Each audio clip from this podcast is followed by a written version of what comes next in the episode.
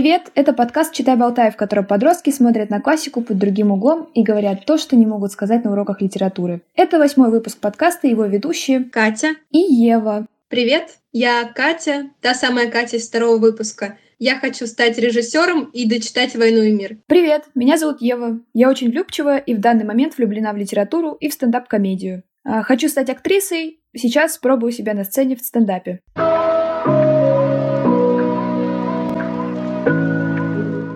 Катя, если я прямо сейчас скажу тебе представить вообще любое произведение из школьной литературы пятого класса, какое первое приходит на ум?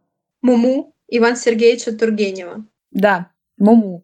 И это одно из самых мейнстримных и популярных произведений, потому что в пятом классе оно произвело на всех огромное впечатление. Собственно, поэтому его все и запомнили. Сегодня мы поговорим про Муму и почему читать в пятом классе это произведение это жесть.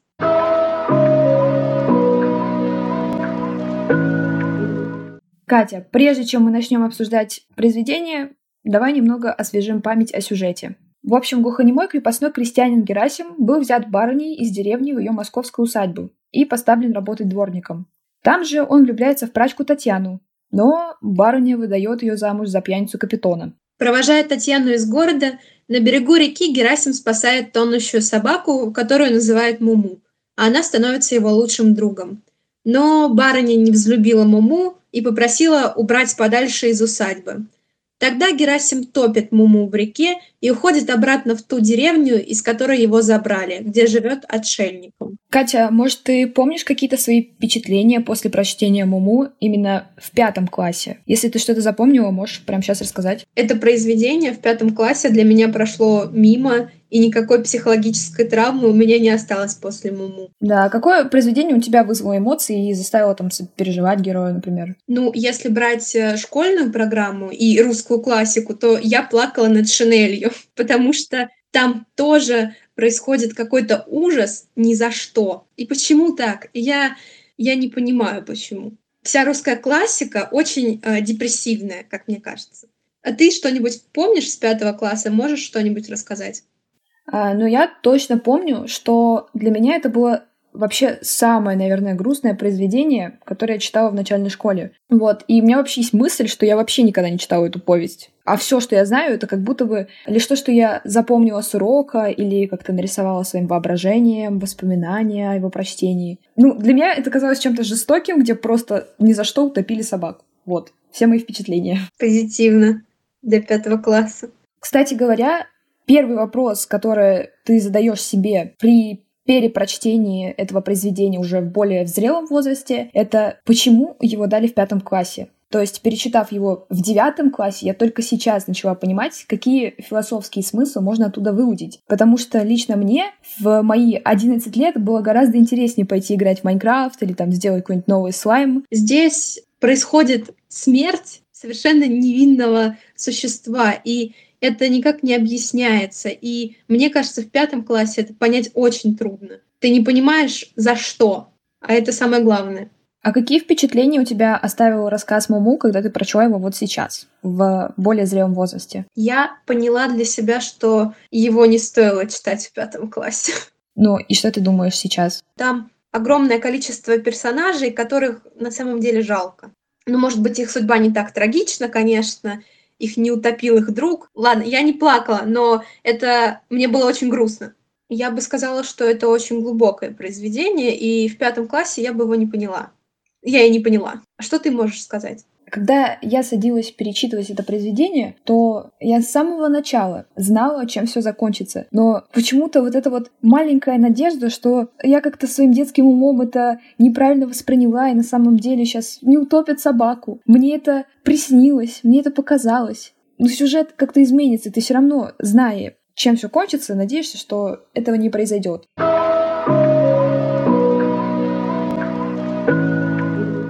Когда ты читаешь книгу в пятом классе, а, самый запоминающийся момент это как раз-таки смерть Муму. Особо не обращаешь внимания ни на что другое. Да, кстати, э, когда ты ребенок, ты смотришь только на что-то такое эмоциональное, а когда ты уже более взрослый человек, ты начинаешь более шире смотреть. И добавляя твою мысль, я бы еще упомянула про барыню. Ее тоже на самом деле жалко, потому что эта женщина, как бы по сути, она живет припеваючи, ей все хорошо, она там вообще как будто в Sims играет, всеми управляет, но она такая злая, скорее всего, из-за одиночества, ну, ей больше нечего там делать. Она сидит со своими крепостными, тусуется там каждый день, и, ну, у нее вообще нет никакой цели в жизни. Поэтому она решила, не знаю, портить ее другим. Привыкла получать все, что она хочет. И что-то не по ее, и все, у нее истерика. И почему-то еще барыня в детстве воспринимается как просто какой-то ужасный монстр, что вот она сказала утопить, хотя она этого не говорила. А сейчас ты воспринимаешь ее живым человеком, и уже немножко все меняется из-за этого. Причем мне кажется, что барыня не такая уж и ужасная.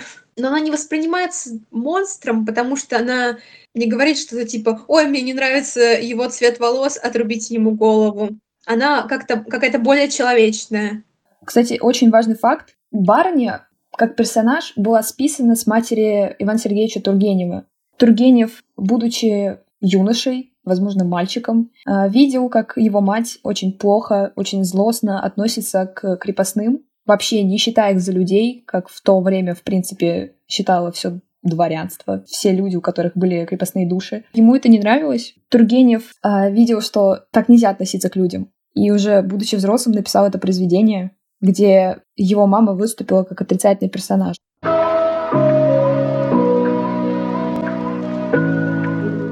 Наверное, нам стоит все-таки поговорить еще и про очень важного персонажа в этом произведении, как Татьяна. Это же, по сути, первая, в кого влюбился Герасим. Ну, именно за все время, что мы читаем произведение. Я на самом деле так и не поняла, а какое у нее было отношение к нему, потому что там был момент, что она чуть ли не с отвращением относится к его ухаживаниям, но когда она уезжает, она плачет, когда он дарит ей там платочек. Э, я думаю, что после момента с Татьяной Герасим оказался более травмированным. То есть в начале произведения это какой-то самый обыкновенный человек, который переместился в какую-то новую обстановку.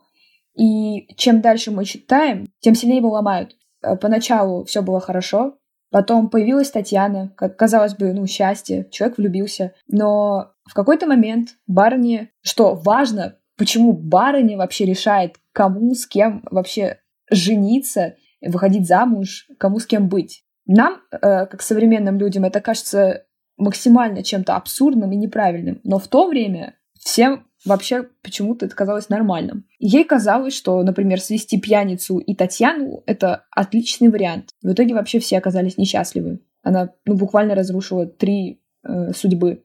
Однако, если бы Татьяна осталась с, Герма... с Герасимом, навряд ли бы он встретил Муму. И говоря дальше про травмы, Герасим же ну, убедился, что как только он попытается проявить любовь к чему-то, это сразу же забирают. Ну, барыня в буквальном смысле запретила ему быть счастливым. После этого Герасим понял, что любовь равно боль для него.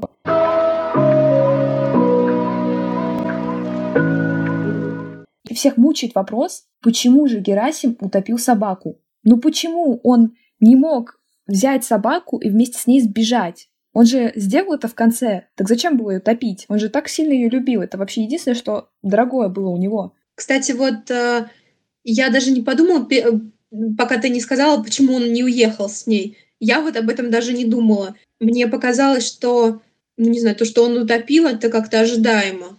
Ожидаемо? Знаешь, вот он утопил маму, которая даже не подозревала, что хозяин может ей навредить. Что самое грустное, почему я прям плакала, когда читала это, потому что собака максимально доверяла ему. И когда человек, которому ты больше всего доверяешь, вот так с тобой поступает, ну если смотреть со стороны Муму, то Герасим объективно очень плохо поступил. Мы понимаем его мотивы, мы понимаем, почему он так сделал, но Муму буквально же предали. Почему-то с этой стороны никто никогда не рассматривал. Мне кажется, она бы его поняла. Думаешь? Не знаю почему. Мне кажется, она бы не стала его осуждать. Ну, если смотреть на нее как на человека, мне кажется, она бы его поняла, да. Вот как ты думаешь, почему он все-таки решил утопить собаку? Почему он не ушел с ней? Вот ты сейчас, наверное, только об этом задумалась, но Может, у тебя пришли какие-то мысли на этот счет? Может быть, конечно, он был таким человеком, что вот если мне сказали сделать, я обязательно сделаю, такой настоящий служащий, что-нибудь вроде этого. Вообще-то он боролся, он пытался ее прятать. Объективно он пытался бороться. Просто в тех обстоятельствах и в, в том его мышлении он не мог сделать больше. Для него это был просто пик своей вот этой самозащиты. Ну, либо он понимал, что возможно, у него нет другого выхода. А есть вероятность того, что барыня, узнав, что он уехал вместе с ней, не оставила его в покое жить в деревне, а все-таки наказала, что вот там ослушался, еще и собаку увез с собой. А ты действительно думаешь, что для него это было бы действительно наказанием по сравнению с тем, что он утопил своего прям, ну, друга буквально? Это сложный вопрос, я не знаю. Ну хорошо, давай тогда я попробую. Моя версия, что Герасим утопил Муму, травмированный всеми событиями в течение произведения, и это был жест того, что все, любовь приносит мне только боль. Я больше не буду любить. Он отрезал себе окончательный путь, и чтобы больше не быть привязанным ни к чему, он решил утопить собаку, тем самым освободить себя. Плюс э, нужно учитывать еще времена ну, написанного произведения, в конце концов, крепостное право. В то время люди не сказать, чтобы умели защищать какие-то свои права, о которых им никто никогда не рассказывал. И мышление, собственно, было такое же, рабское буквально. Герасим не мог, наверное, слушаться, или все было два в одном. То есть он мог утопить собаку, потому что он больше не хочет любить, и одновременно утопить, потому что ему так сказали. Это как э, я бы сказала, проблема внутреннего рабства. То есть, возможно, он даже не думал о том, что он может ослушаться. Поэтому да. он, что ему сказали, то он и сделал. Да, повиноваться барыне — это был его долг. Он человек чести, и это не его вина, что его так искорежило крепостным правом, что вот он такой убогий, у него долг. Мне кажется, что вот когда он уехал, он, наверное, уехал не от осознания того, что, что у него все так плохо, и он просто не мог смотреть дальше на этот дом, ему, мне кажется, просто было бы неприятно там находиться. И такой триггер. Тут я гулял с Муму, здесь я общался с Татьяной. Его можно понять, кстати. Это очень рабочий способ, смена обстановки очень помогает. Зато воспоминания Герасима Муму осталась той самой веселой собачкой, и для него, возможно, это является не плохим воспоминанием, как он ее топил, а чем-то хорошим, чем-то, что осталось вот в, каком-то, в какой-то прошлой жизни.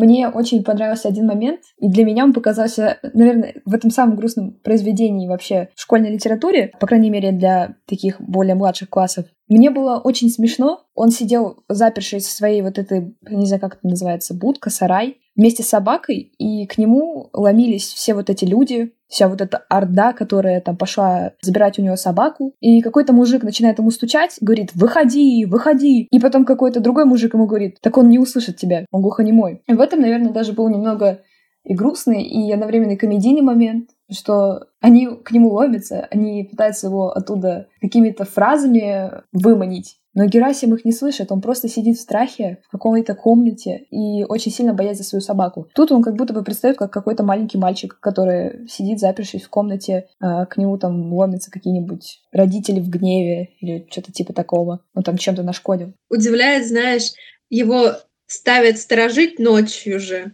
а он же ничего не слышит. Каким образом он должен сторожить дом?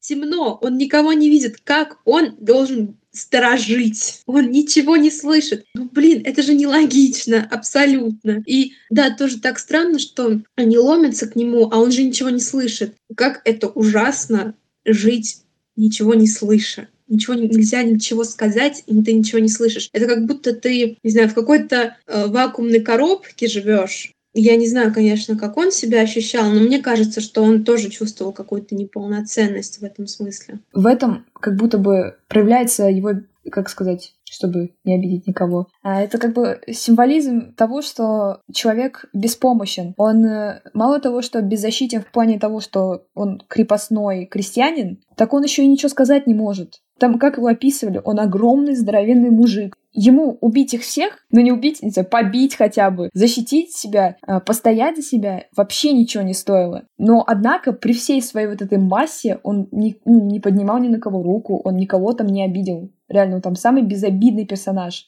И это как будто бы такой контраст между тем, что это огромный большой человек, сильнее всех вообще в этом произведении, но он не может себя защитить. Ну, то есть можно сказать, что Герасим — это символ русского крестьянства. Он символизирует э, всех тех, кто страдает от крепостного права. Ну, а насчет того, что как-то почему он не защищается, мне кажется, что это все-таки все идет из детства. Все равно к нему относились по-другому, что он не такой. Он глухой, он ничего не может сказать, ничего не слышит, и он как будто бы находится в позиции слабого, уступает в чем-то другим людям, хотя как бы это и не так, наверное.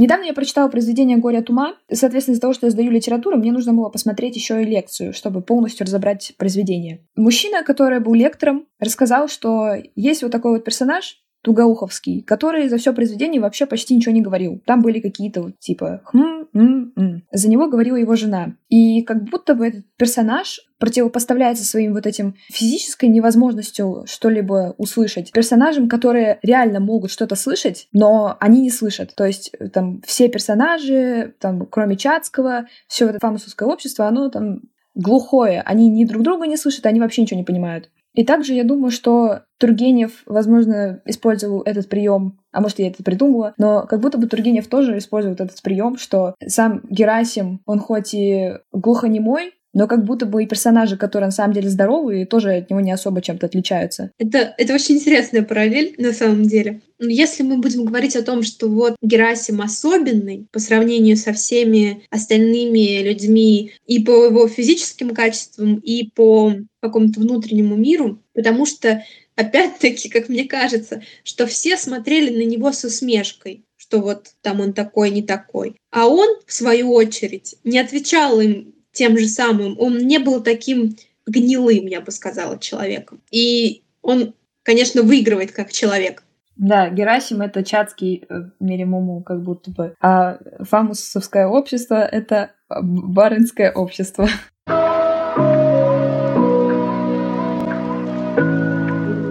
А, я считаю, что Тургенев по-настоящему гений. Он настолько идеально описал обстоятельства крепостного права, так хорошо буквально нам отразил то время, то, прочитав в 21 веке, я как э, подросток, который, ну, я вообще ничего не понимаю в истории, на самом деле, каюсь, но для меня было ясно, понятно, насколько крепостное право было ужасным и позорным временем потому что оно тормозило экономику. Ну, появлялись вот такие вот максимально бесполезные и максимально, наверное, даже грубо будет, но бездарные люди, как барыня, которая просто была воспитана и избалована так. Как в любом другом произведении мы понимаем отрицательного персонажа, мы понимаем его мотивы, но мы не можем его оправдать, потому что все, что он уже совершил, он совершил. Это нельзя списывать со счетов. Но можно посочувствовать ему. Можно, может, она как-нибудь когда-нибудь встанет на свой путь исправления, а она умерла, да? Я вспомнила. Она не встанет никогда на свой путь исправления, она так и умерла плохой. Да, Тургенев гений.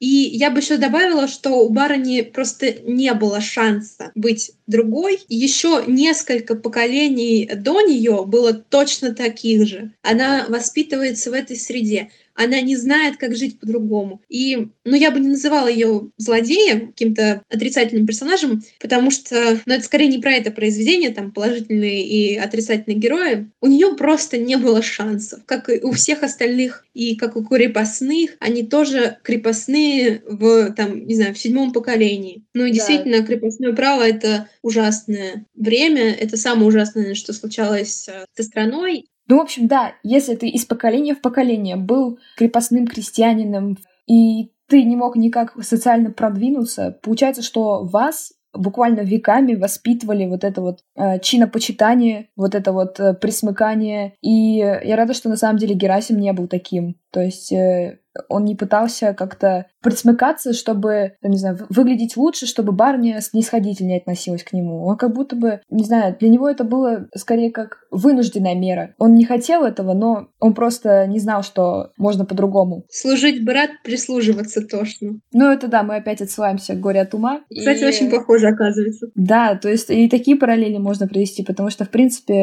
э, русская литература между собой очень взаимосвязана. Мы вообще осуждали Герасима за его мышление, А сейчас мы как будто бы говорим, что он очень хороший. Но здесь же нет черного и белого. Здесь просто каждый для себя выбирает, кому сочувствовать. Кому-то, может, жалко барыню, кому-то собачку, кому-то Герасима. И, наверное, тоже влияет на твой возраст, на то, в каком ты э, находишься, в каких обстоятельствах. Возможно, тебе сейчас близко состояние Герасима в том, что ты беспомощен в чем то не можешь повлиять на какие-то обстоятельства. За это я люблю книги. Ты находишь каждый раз там все для себя. Каждому свое. Ты знаешь, э, как ты говоришь, что мы вот э, его ругаем за рабское мышление, я его хвалю, потому что мы все-таки смотрим не с позиции современного человека, и для нас как бы, да, он раб. У него рабское мышление, мы осуждаем его э, за это с позиции нас. То есть мы не понимаем, что такое быть рабом. А если э, посмотреть на него как на человека там 19 век, то он отличается от других, потому что он не ведется. Он не ведется на законы крепостного права и крепостного времени. Он все-таки остается более человечным. Он не ходит перед барыней, не говорит, какая вы прекрасная. Хотите, вам не нравится моя собака? Давайте я ее утоплю. Он не делает так. Он остается собой, он остается другим человеком. Да, но он, в принципе, даже если бы хотел, он бы так не мог сказать в любом случае. Он, он бы не смог ничего сказать, да. Я забываю, что он не мой иногда. Сейчас, наверное, прозвучит немного жестоко. Мне показалось ироничным, что он как бы ее спас из воды. То есть, если бы не он, она бы утонула. И он, получается, вернул ее обратно. Если бы он не вмешался тогда, она бы утонула. Ну, просто он как бы продлил ей немножко жизнь. В смысле, если бы он не вмешался, она бы утонула? Но она бы утонула, он же ее спас. А, кстати, да, получается, что она вернулась туда, откуда и пришла. Для него, мне кажется, то, что он ее утопил, это самый, самый гуманный способ на самом деле. Что он еще мог сделать? И было бы гораздо хуже для него и для нее. Кстати, самый важный момент, перед тем, как он ее топил, он накормил ее щами. То есть как, это как с заключенными. Когда заключенных хотят сделать им смертное наказание, их сначала кормят какой-то едой, которую они сами выбирают. То есть прям вот этот вот предсмертный последний ужин. И у Муму он тоже был. Это опять же показывает, что он не такой плохой человек, он просто живет в этом рабском мышлении, он не мог поступить иначе.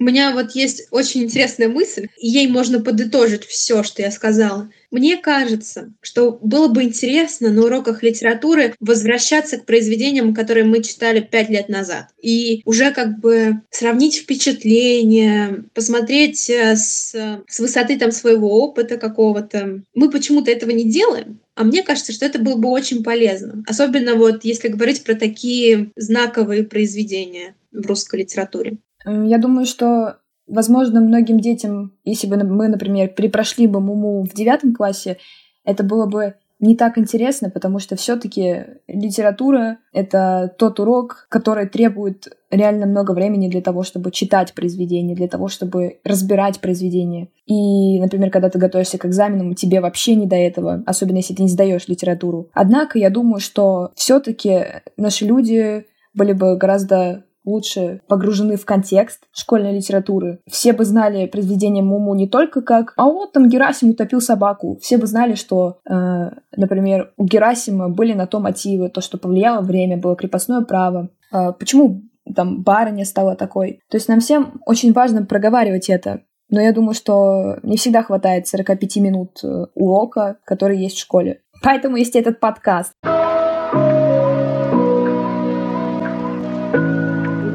Это был восьмой выпуск подкаста «Читай-болтай» и его ведущие Катя и Ева. На этом все. Спасибо, что слушали. Стараемся радовать вас каждый выпуск. Слушайте нас на всех платформах, подписывайтесь на группу «Читай-болтай» во Вконтакте. Ставьте нам оценки и пишите комментарии. Нам интересно, что вы думаете.